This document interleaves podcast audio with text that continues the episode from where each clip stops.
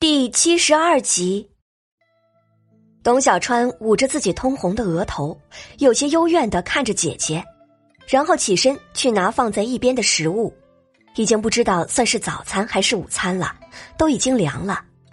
姐弟二人草草吃掉了已经冷掉的食物，就去休息了。这一天的事情闹得二人已经精疲力尽，尤其是董小希，虽然已经退烧了，但是还是浑身没有力气。母夜叉那边忙着选出一块肉去改善生活，鼻尖全是肉的香味儿。董云只在母夜叉的旁边不停的咽着口水，自己已经很久没有尝过肉味儿了。看着锅里正在慢慢炖的肉，已经能够想象出肉汁在嘴巴里散开的香味儿。娘，能不能吃了？董云芷急促的催促着。唉，你着什么急？这么喜欢吃肉，那还不如你家的萧家呢，每天都有肉吃。母夜叉还是觉得这场婚事让董小希占了大便宜了。哎，娘，你怎么又说这事儿啊？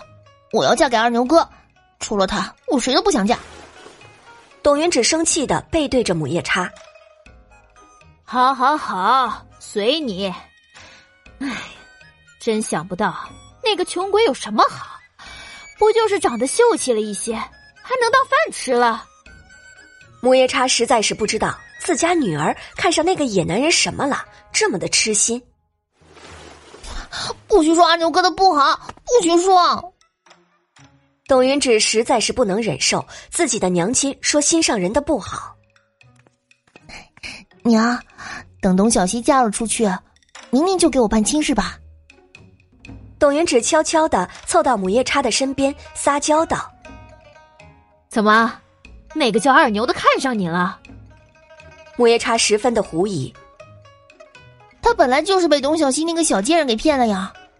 等到没有那个贱人，二牛哥的眼里不就只有我了？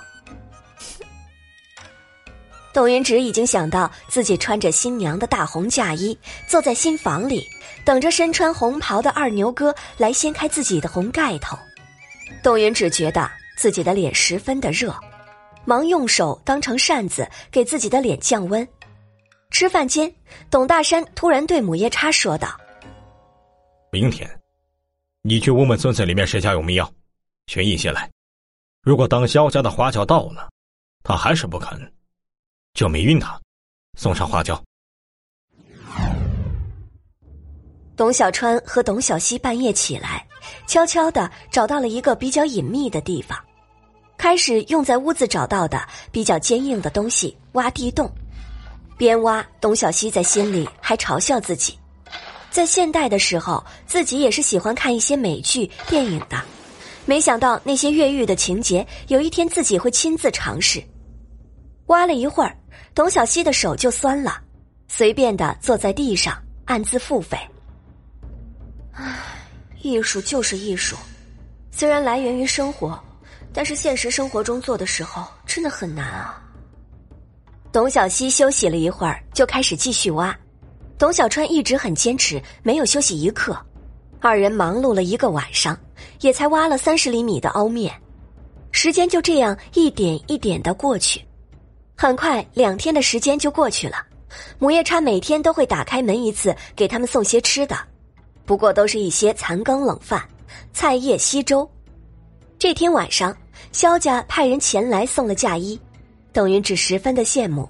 但是想想那个萧富贵，那些个羡慕也就烟消云散了。母夜叉打开门的瞬间，正好董家姐弟正撅着身子跪在地上，听到响动的时候，已经来不及遮住那个洞口。当家的，当家的，他们要逃走了！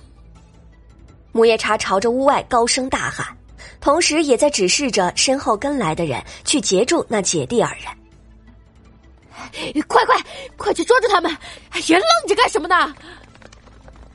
董小希看着扑过来的人，慌忙之中把小川从洞口推了出去。快跑，小川，快跑！姐姐！董小川在外边朝着洞口大喊道。可惜小溪已经来不及钻出去，被前来的人压在地上。走，你走啊！董小溪看着董小川还想钻回来，忙大喊道：“董小川看到已经有人钻出洞口来捉自己，姐姐，等我！”留下这句话，他就跑了出去。母夜叉看到跑了一个董小川，就觉得他一个人也成不了事儿，于是吩咐人把董小西压起来，然后去倒了一杯水，在水里放了一些从邻居家寻来的粉末。董小西，原本想着你已经自己想开了，但是没想到你这么不知悔改，那么就不要怪我和你爹爹对你狠心了。